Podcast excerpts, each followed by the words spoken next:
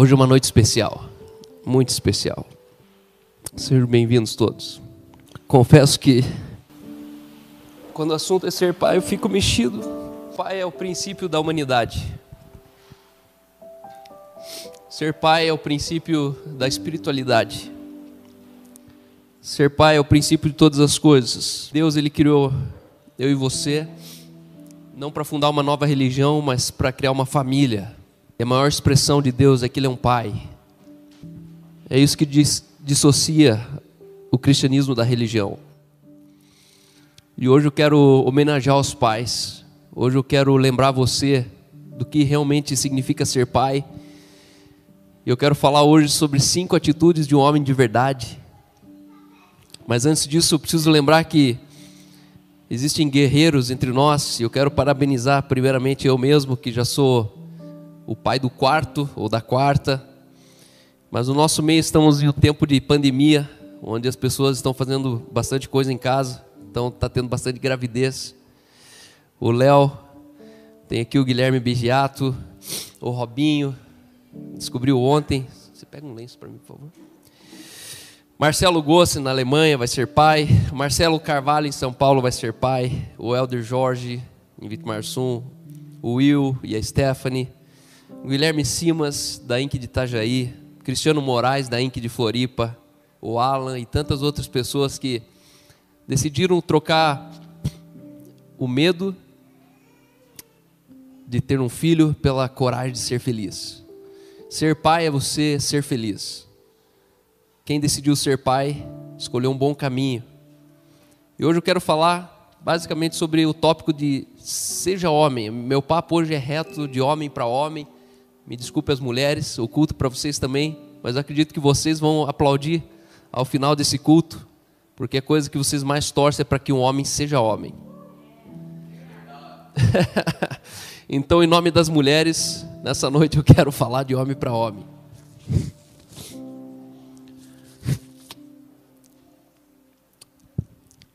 Durante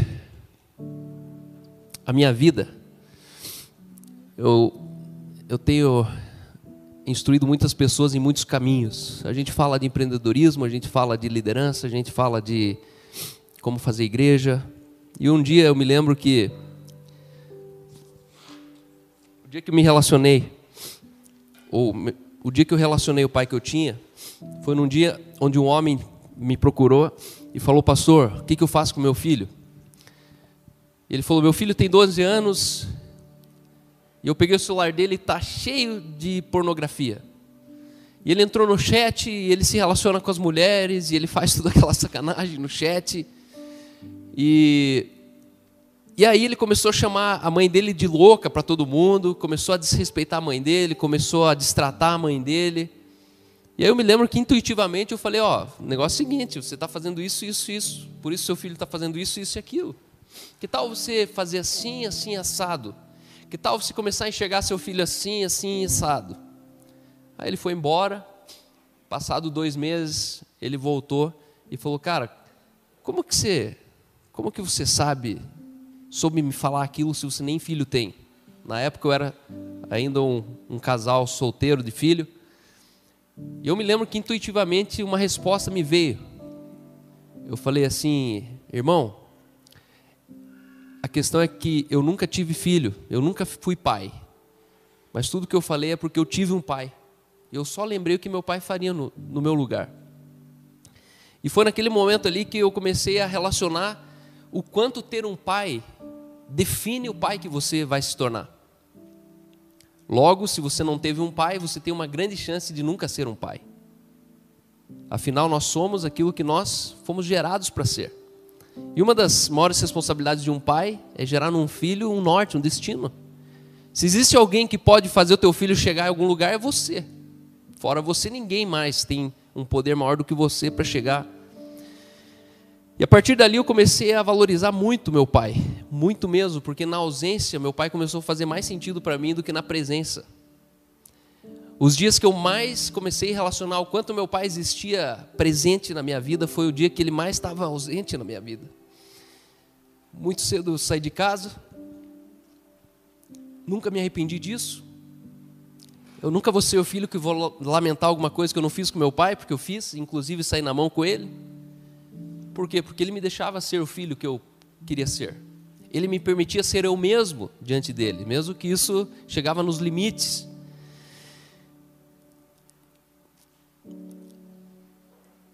E eu confesso que hoje eu passei o dia reflexivo, porque eu tenho me deparado com uma geração de filhos quebrados. Eu tenho me deparado com uma geração de filhos quebrados que estão revelando uma geração de pais despreparados. Pais que em algum lugar eles falharam lá atrás e uma geração inteira descambou. Quando se pega os problemas sociais que nós temos hoje, culpa a internet, culpa o governo, culpa a polarização, culpam, culpam tudo. Mas eu atribuo uma culpa. Onde estava o pai dessa pessoa? Onde estava o pai desse ser humano? Filho de quem que é essa criatura? Porque o fato é que esses pais criaram filhos para o mundo e deixaram o mundo terminar de criar eles. Na ordem natural, o pai que nós temos é essencialmente o pai que nós somos.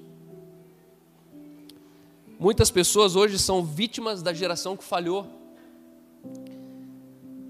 E de manhã eu estava com algumas pessoas na mesa e a gente começou a falar sobre ser pai. E para minha surpresa, eu escuto duas filhas falando assim: Eu sei dizer como ter um pai bosta. Um pai cocô, não foi bosta, pai cocô. Eu falei: Sério? Fale mais sobre isso. E aí eu comecei a notar o depoimento real de pessoas que tiveram o pai em casa. Só que depois de uma vida junto, elas concluem que o pai era cocô. E aí eu anotei 15 maneiras de você não ser um pai cocô. E eu queria já recomendar para você que está em casa nos assistindo. Cinco maneiras que talvez você não faça, mas a vida vai te tentar talvez a ser e fazer isso. Em primeiro lugar, um pai cocô só liga em datas especiais para sustentar a reputação social e cumprir os protocolos. Sabe você que é divorciado e a, os filhos moram com a mãe? Pois é, um pai cocô só liga no dia das crianças, só liga no dia do aniversário. Fora isso, você não liga. Pai cocô, ele só reclama e nunca celebra. Afinal, ele vive brabo com a vida e sempre desconta nos filhos, porque não tem coragem de descontar em quem realmente merece. Ele nunca percebe o quanto você evoluiu, enquanto você, como filho, está evoluindo. Para esse pai, você sempre vai ser criança. Ele te olha depois da fase adulta, ele continua te subestimando, que você não sabe, que você ainda não aprendeu, que você você não aprende. Esse pai, ele vive projetando uma performance em você, porque ele pensa que você é ele. Então ele não entendeu que o outro é o outro. Por isso que ele sempre exige de você uma medida que na verdade nunca vai alcançar, por quê? Porque essa medida não é sua. Ele não te entende. O pai cocô ele tem capacidade de dar um monte de coisas, mas não consegue dar a atenção básica que um ser humano merece. Ele dá presente, ele compra o melhor carro, ele coloca na melhor escola, mas na verdade para a criança tudo isso não interessa, interessa a atenção do pai talvez não está tendo. Esse pai tem paciência com o mundo inteiro, mas não com o próprio filho.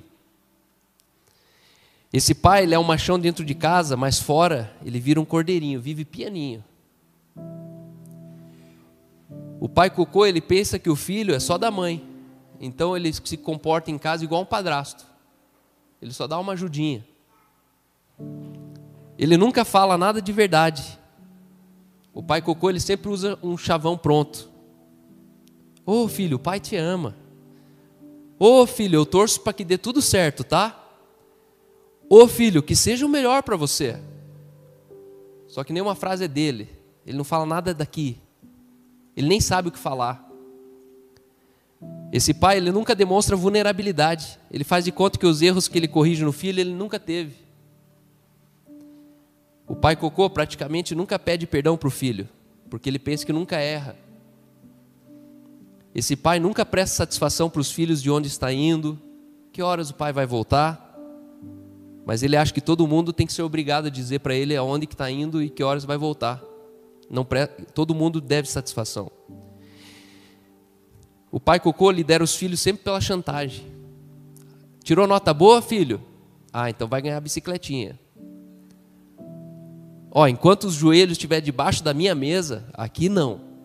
Porque eu que ponho a comida no seu prato. Chantagem não é liderança. Esse pai nunca demonstra afeto. Ele confunde toque físico com traumas sofridos na infância. Ele é bloqueado em amor. Esse pai, ele conseguiu ser pai, mas nunca conseguiu ser homem. Esse é o pai cocô.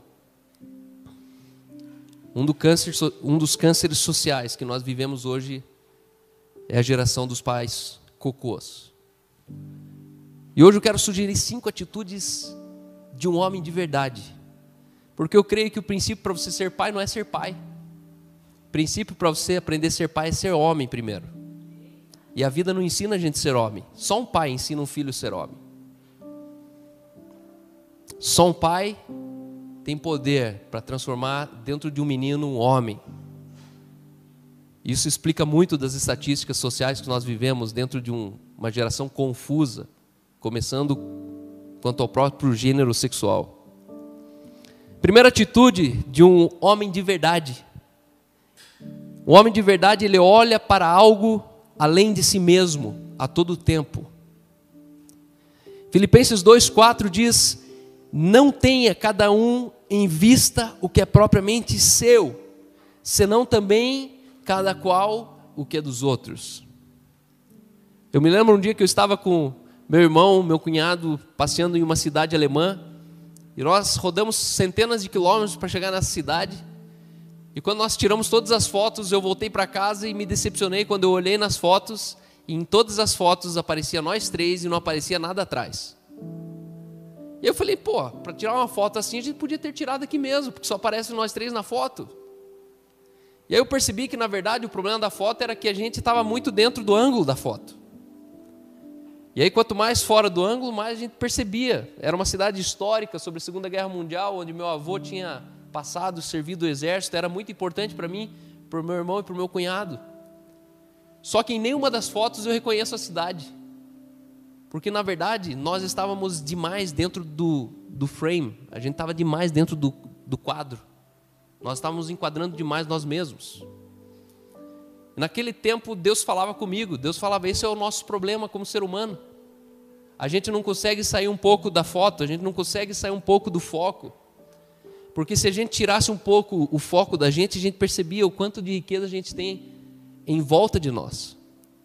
Um homem de verdade, ele não vive colocando a cabeça dele sempre no centro do foco.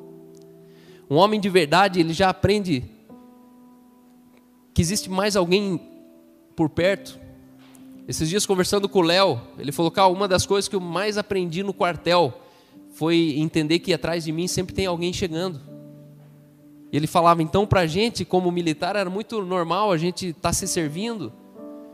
E eles tinham até um xingamento, como é que é, quando o cara pegava o, o, frango e não percebia que tinha gente, mais gente para comer? Bisonho. Olha para trás, bisonho. E hoje a gente é uma geração de pais bisonhos que a gente compra o carro que a gente quer, que a gente compra o hobby que a gente quer, a gente tem a, a casa, o padrão do status que a gente quer, mas de repente, se a gente tirar do foco, existem mais pessoas querendo outras coisas dentro da tua própria casa. Homens que se colocaram no centro da vida e todas as outras pessoas se tornaram acessórios dentro dessa vida. Não são homens de verdade. Um homem de verdade, ele sai de cena para que outros apareçam. Ele sempre considera cada qual também o que é dos outros. Segundo lugar, um homem de verdade, ele não faz somente o que gosta de fazer, mas ele faz também o que tem que ser feito. 1 João 3,7 diz: Filhinhos, não vos deixei enganar por ninguém. Aquele que pratica justiça é justo, assim como ele é justo. Ser justo não é um status, ser justo não é um selo de uma aduana que você passou. Esse texto está dizendo: aquele que pratica a justiça, esse é justo. Praticar justiça é a tua capacidade de você fazer aquilo que você não gosta de fazer. Se você colocar no papel tudo que não gostamos de fazer, você vai perceber que metade disso a gente faz todo dia. Por quê? Porque precisa ser feito. O que é trivial na vida, tomar banho, lavar o carro, limpar a casa, escovar os dentes, são tudo coisas que na verdade a gente não aprendeu a gostar de fazer. A gente aprendeu que precisa ser feito. Por quê? Porque senão estraga o dente. Porque senão apodrece o carro. Se você não faz manutenção no carro, não funciona o carro. E nós somos uma geração que estamos nos orientando por conveniência. Não, mas eu não gosto disso. Mas quem disse que é para você gostar? Homem de verdade faz o que não gosta. Por quê? Porque ele identifica que precisa ser feito. A Bíblia diz: se te pedem para dar uma milha, ande duas. Mas não é bom andar duas milhas. A questão é: eu preciso andar duas milhas, então eu ando duas milhas. Aquele que sabe fazer o bem não faz esse peca. E a questão é: só você sabe o bem que você deve fazer. Homem de verdade faz o bem, mesmo que isso custe. Terceiro lugar, um homem de verdade ele dá muito mais do que ele propriamente tem para dar. Dar lidera o seu crescimento. A medida que você dá é a medida que você cresceu. Crianças não dão nada. Crianças são egoístas, egocentristas. Crianças gostam de concentrar tudo para si, inclusive quando não estão usando o brinquedo. Já percebeu? Eu tenho três filhos em casa e é impressionante. Parece que é síndrome de, de pitbull. Um pega o brinquedo, o outro vem e briga, mas ele nem queria aquele brinquedo. Na verdade, ele só não quer que o outro tenha o brinquedo. E de repente, depois de muita conciliação, o outro sai com o brinquedo e de repente ele deixa o brinquedinho do lado e continua brincando com os outros. Por quê? Porque ele, na verdade ele não queria o brinquedo, ele só não queria que o outro brincasse. E hoje eu percebo isso em pais de família pais de família que, na verdade, eles não compartilham. É um princípio tão óbvio, tão primário, tão primitivo, só que não foram ensinados em casa. Pais que não entenderam como que compartilha, como que divide um refrigerante, como que divide um, uma carne no prato. Por quê? Porque ou é teu ou é meu. Se não comprar um para cada um, não quero. Homem de verdade, ele reparte, ele, ele reparte para multiplicar. E ele não espera multiplicar para depois repartir. Isso me lembra a inteligência de Jesus. Jesus sempre vivia nos seus limites. Até um dia que ele pede: Alguém aí tem pão e peixe? Porque ele olha uma multidão faminta. E eu te pergunto: quantos desses eram filhos de Jesus? Jesus não tinha compromisso de alimentá-los. Jesus não tinha porquê se preocupar em dar alimento. Só que os discípulos chegam para Jesus e falam: Mestre, eles estão com fome. Eu fico pensando Jesus olhando e falar: Tá, e daí? Tenho filho desse tamanho? Só que Jesus ele olha e ele descobre um caminho de dar daquilo que ele não tem. Homens de verdade, eles dão daquilo que eles não têm. Eles dão muito mais do que aquilo que eles poderiam dar. Eles não dão dentro dos seus limites, eles não dão dentro daquilo que sobra deles. Eles dão mais do que é solicitado que eles deem. São altamente generosos. Em quarto lugar, a quarta atitude de um homem de verdade. Esse homem, ele ama muito mais do que ele sente. Como assim, Cal?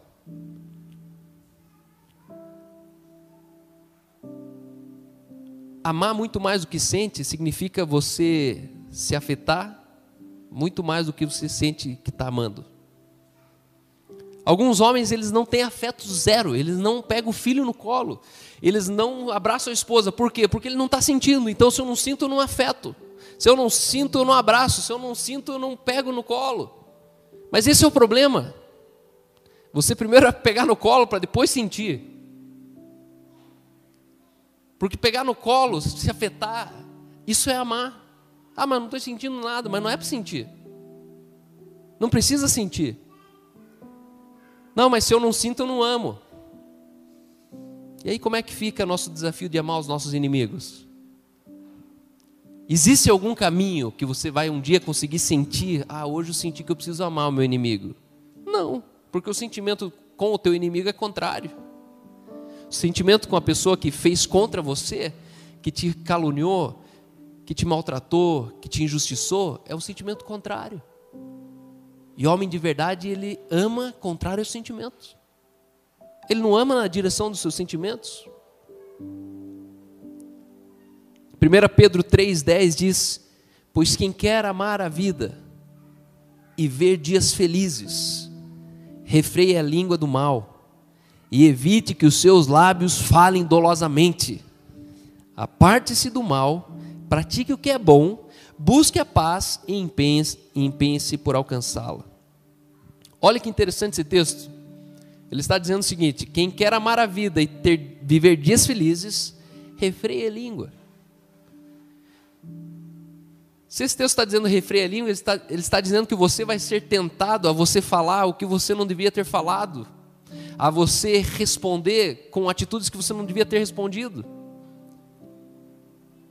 Essa é a nossa capacidade de nós amarmos contrário ao sentimento, porque o sentimento faz você falar dolosamente. E nós precisamos controlar o sentimento. Nós precisamos, de uma vez por todas, não ser governado pelos sentimentos. Os nossos instintos, eles são não domesticáveis. Nossos instintos, eles são você vai querer dormir todo dia até meio-dia, você vai querer comer todo dia até explodir. Os seus instintos são tolos, seus instintos eles fazem mal para você. E essa é a diferença entre um adulto maduro e uma criança imatura.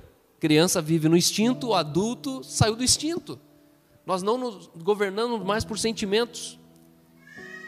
Por isso, ame mais do que você sente.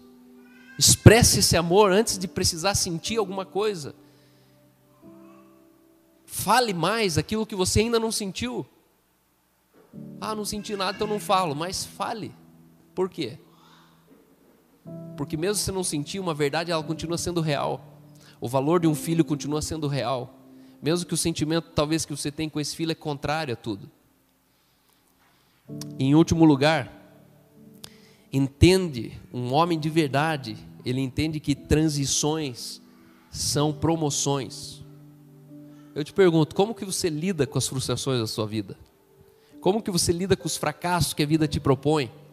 Como que você supera os tombos que a vida te dá? Como que você supera os divórcios que talvez a vida te trouxe? Ontem eu estava fazendo trilha de moto, e aí a gente fez toda a trilha, tinha um amigo novo estreando uma moto deles. Primeira vez que eu fiz uma trilha praticamente caminhando no meio do mato, tanto que a gente tinha que empurrar a moto dele. Mas o fato é que, quando a gente estava indo embora, a gente passou do lado de um, de um gramado onde eles pulam de parapente, e aí eles fazem aterrissagem. E aí eu falei, ó, oh, entra ali, vamos dar uma olhada, vamos ficar vendo um pouco como é que funciona aqui, para a gente já ir perguntando quanto que é e como é que faz para saltar lá em cima. E aí a gente olhou, voltou para o carro, as motos estavam caindo, a gente começou a amarrar a moto e nisso chegou uma caminhonete, uma Toyota. E aí estavam trazendo um cara, o cara desceu mancando, e ele foi entrar no carro, e na hora que ele foi entrar no carro, o cara falou, cara, mas você não vai conseguir dirigir com a perna desse jeito aí. E aí, resumindo, esse cara, na hora de fazer o voo dele lá em cima da montanha, ele foi colocar o pé no chão e quando ele fez esse movimento aqui, rompeu aqui a, a o tendão, o tendão e subiu a musculatura aqui da, da batata da perna. E aí, quando eu olhei aquele cara, eu olhei e falei, putz, falei, irmão, onde você mora? Eu moro lá no, no 7 de setembro, ali perto do Água Verde. Eu falei, ah, é, então eu te levo para casa. E aí eu fui levando ele para casa. E aí ele começou a contar dos nove anos que ele salta, que ele já andou 110 quilômetros de parapente, pegando bolsa térmica. E é muito louco esses caras, porque eles vão andando até onde tem bolsa térmica. Quando não tem, vai caindo, vai caindo e tem que achar um lugar para pousar. Eu falei, mas como é que vocês fazem para voltar? Ele falou, ah, a gente dá um jeito. Aí foi me contando das presepadas que ele já caiu no meio do mato, é, quase teve que dormir no meio do mato lá, tentando pegar carona para ir embora. E eu admirei esse cara. E no final, quando a gente encostou, Ele falou assim: já que você é pastor, então deixa eu abrir meu coração para você. E esse cara ele contou que depois de 14 anos, tendo três filhas, a esposa dele abandonou ele. Ele falou: cara, foi a pior sensação da minha vida. O dia que minha esposa chegou, chegou em mais um domingo de manhã, bêbada na sala, e isso era cotidiano. Chegava sábado, seis horas da tarde, ela se produzia, vazava, ia para Piraquara no meio do funk, voltava só domingo, sete horas da manhã. E quando a gente passava pela sala, ela estava dormindo lá. E aí eu passei e falei assim: Ó, eu não aguento mais. Eu tô indo embora dessa casa. E aí ela olhou para ele e falou: Já vai tarde. Ele falou: Cara, foi a pior sensação da minha vida. A mulher da minha vida com três filhas, vivendo de uma maneira irresponsável, e eu estou divorciado hoje por causa dela. Eu fiquei pensando que um cara desse parou naquele dia ali, parou. Para ele, todos os valores foram colocados em xeque. Para ele, 14 anos de fidelidade a uma mulher só foi jogado na cara, que nem uma torta na cara, assim, sabe? Quando pega e fala assim: ah, aqui, ó, pra você. E é um sentimento de injustiça, de, de, de revolta, o cara mistura tudo isso. E a mãe era tão, tão, tão difícil que a cada de tempo em tempo vinha a filha mais velha morar com o pai. Aí passou mais um tempo veio a filha do meio morar com o pai. Aí veio a filha mais nova morar com o pai. Porque nenhuma das filhas, nem as filhas aguentaram a própria mãe. Hoje as filhas moram com o pai, o pai namora com outra mulher lá, noiva dele. Mas eu vi assim, parece que foi enganado na vida. O cara vive hoje assim no modo tipo, que vida? O que, que é isso?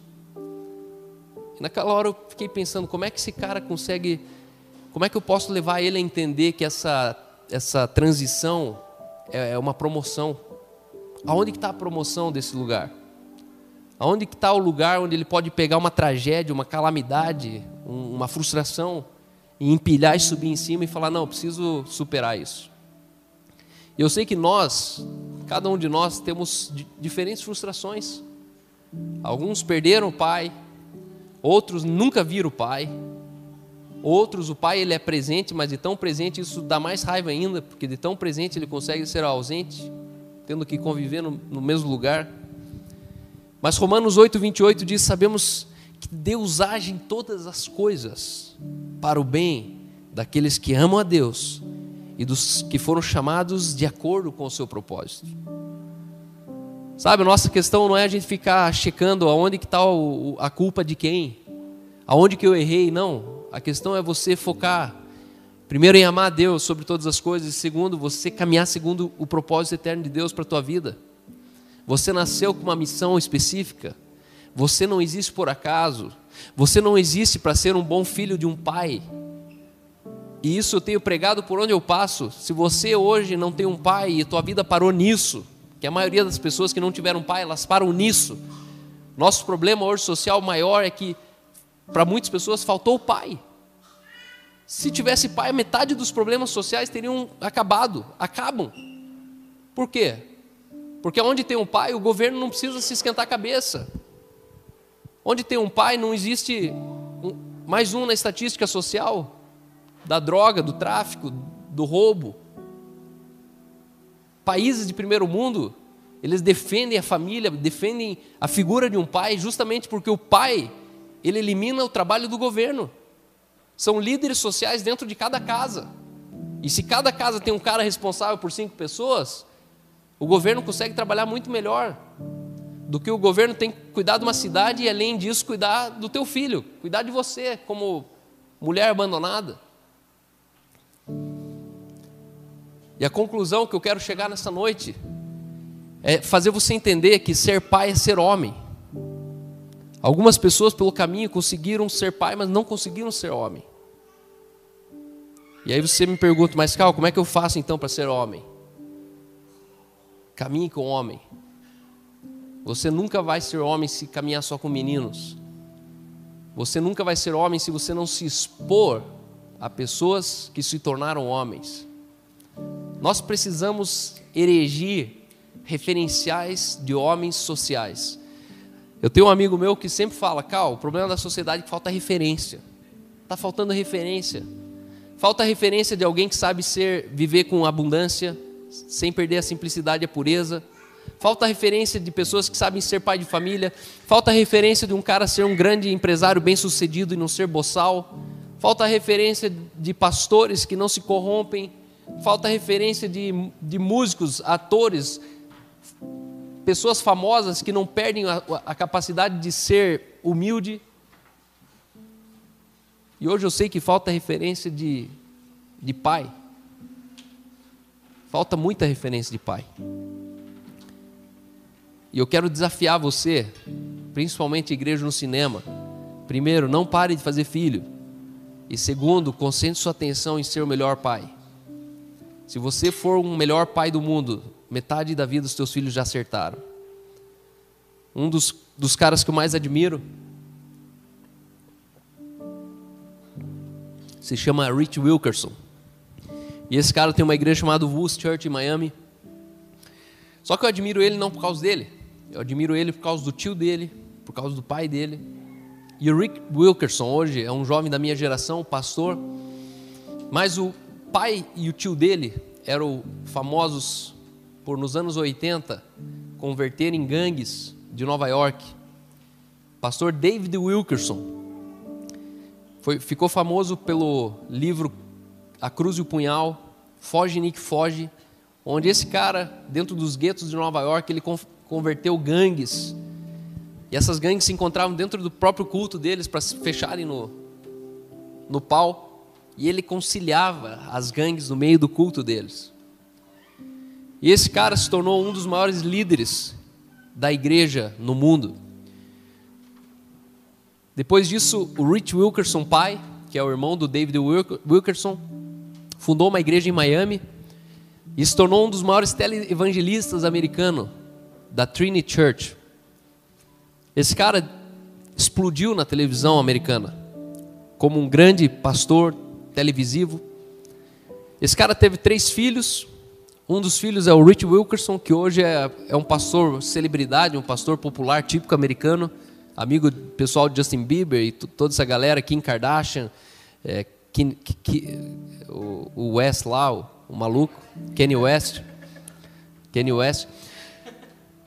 E aí um dia o Cristiano, amigo meu, teve a oportunidade de passar uma hora com o Rich Wilkerson pai.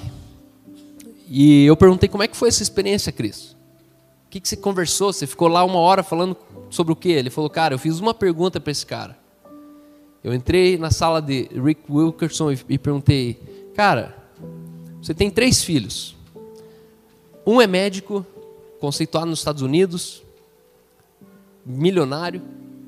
O outro é um pastor bem sucedido na, na Califórnia, com uma igreja vibrante de 3 mil membros. E o outro é conhecido glo globalmente como um pastor disruptivo, pastor criativo, jovem. Os teus três filhos deram certo na vida. Teus três filhos, eles são referência. Três filhos, eles vivem intensamente para Jesus sobre todas as coisas. Esse pastor médico é montanhista também, conceituado. E aí ele falou assim: qual foi o teu segredo? Conte para nós, para mim, qual foi o teu segredo? Porque eu estou tendo filho e meu sonho é que meus filhos eles deem certo. Porque uma coisa é teu filho dar certo assim, né? Um trabalha no mercado, outro trabalha ali, trabalha ali, você tem três filhos bacana. Outra coisa é você ter três filhos que lidam todos os dias com fama, dinheiro, sexo e poder, todos os dias. Todos os dias eles são atacados com dinheiro, fama, sexo e poder.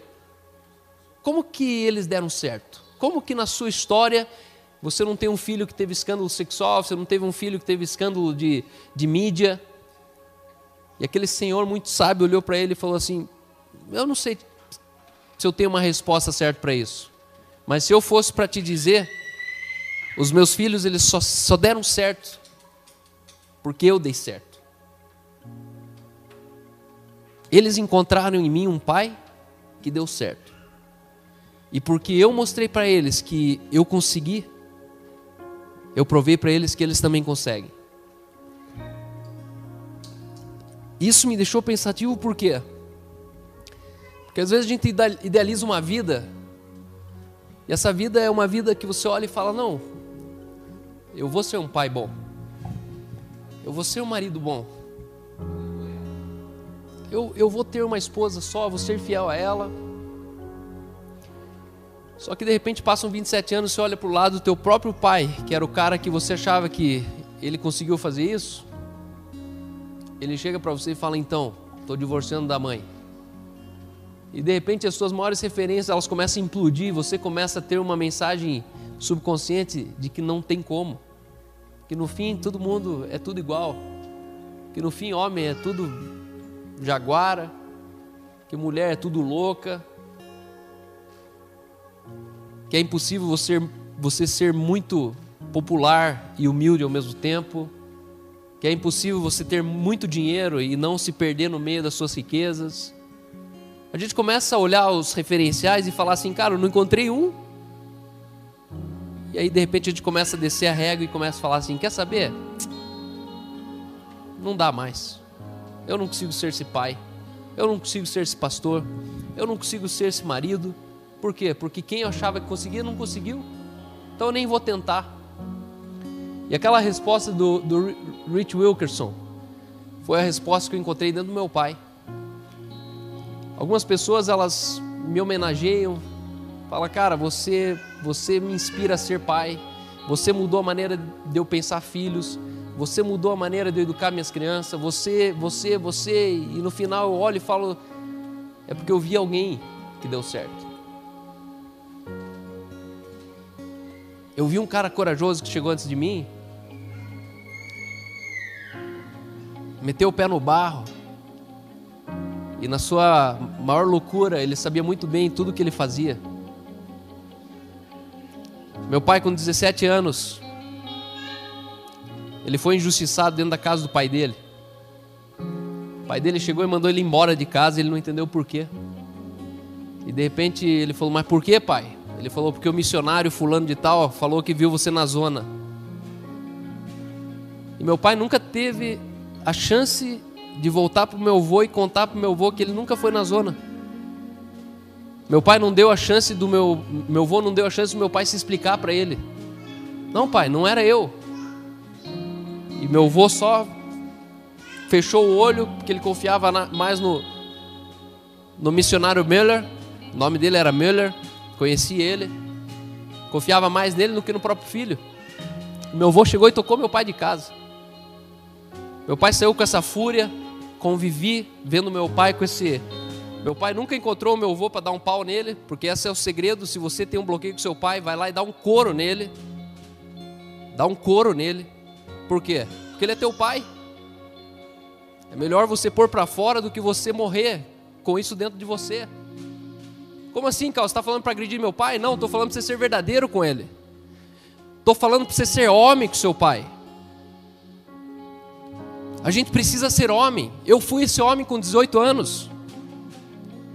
Quando meu pai me tocou de casa, eu, eu, eu, eu deixei de ser menino e comecei a falar como homem para meu pai. A partir dali, meu pai nunca mais me desonrou. Só com 18 anos, meu pai estava dentro de um seminário, orando, invocando o Espírito Santo. Com 20 anos, ele pegou o avião, veio para o Brasil. Com 25 anos, ele caiu nas favelas de Ponta Grossa solteiro, fundou uma escola, fundou uma igreja. E ali, até os 38 anos, ele assumiu três meninas para cuidar. Uma tinha 11, uma tinha 9, a outra tinha 8. E quando eu olho meu pai sendo solteiro, sendo caluniado pela missão alemã, sendo chamado de pedófilo, primeiro era tido como homossexual, porque tinha 38 anos e ainda era solteiro. Isso nos anos 70, 80. Só que hoje eu olho para o meu pai e falo, pai, se ninguém te entendeu, pai.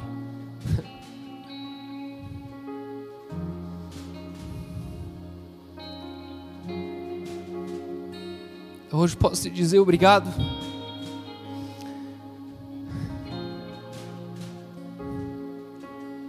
Obrigado pela sua integridade, Pai. Pelo seu amor implacável por Jesus. E pela tua coragem de enfrentar a opinião pública e nunca ter deixado de ser legítimo diante de Deus e diante das pessoas, mesmo quando elas te rejeitaram. Pai, porque você deu certo, eu estou dando certo. Minha vida está dando certo. E porque a minha vida está dando certo, eu, todos os dias eu acordo numa expectativa que os meus filhos vão chegar em um lugar ainda muito mais longe, porque você me trouxe até aqui, Pai. Muito obrigado. Porque antes de você me ensinar a ser filho, você me ensinou a ser homem. Pelo homem que você foi dentro de casa. Mesmo no dia que você agrediu a mãe fisicamente, o olho da mãe inchou. Mesmo no dia que a gente não entendia você, mesmo no dia que você preferia as pessoas do que a gente mesmo, porque você sempre fazia com que os outros precisavam ser amados na mesma dimensão que a gente. Hoje eu olho para trás e falo obrigado, porque você só estava pavimentando meu futuro e deixando que eu tivesse as minhas conclusões quando eu chegasse no meu destino. E hoje eu olho você lá, um ancião de 84 anos, com desejo de viver uma vida cheia de Jesus. Você nunca mudou. Você nunca voltou atrás do que você crê. Você nunca renunciou à tua pregação do evangelho através das tuas ações. Você nunca foi contraditório naquilo que você pregava, daquilo que você agia. E obrigado, Pai. Porque hoje nós estamos levantando uma gerações de pais como você, Pai. Você só foi uma semente. Você só foi um cara pioneiro, talvez, na maneira de ser. Mas a gente está sendo pais melhores. Talvez não tão legalista, ortodoxo e durão como você era, pai. Mas você tinha as suas razões. Mas hoje pode ter certeza que princípios eles são guardados às sete chaves. E de geração em geração, nós vamos fazer a tua voz ecoar para outras milhares de famílias. Porque você nos mostrou o padrão de Deus para uma família, para um pai, para uma mãe, para os filhos. E eu quero terminar essa sessão lendo para vocês um pequeno texto que eu escrevi algum tempo atrás. Existem dois tipos de pai. O primeiro que a vida os coagiu a estar pai, mas não estão sendo pai. E o segundo, o universo dos pais que decidiram ser pai. Estar pai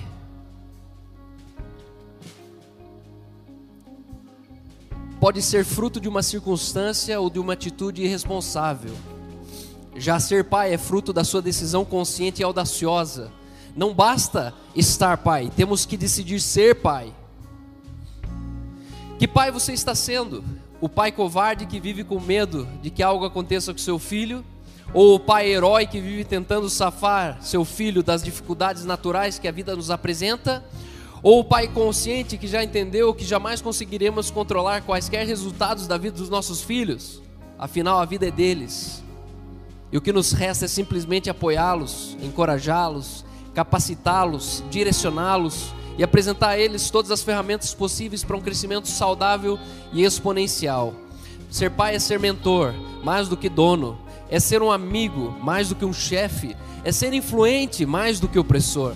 Criar filhos não depende das suas habilidades, depende essencialmente da consciência que você carrega sobre cada momento que a vida vai apresentando e como você reage, atravessa e molda os seus filhos.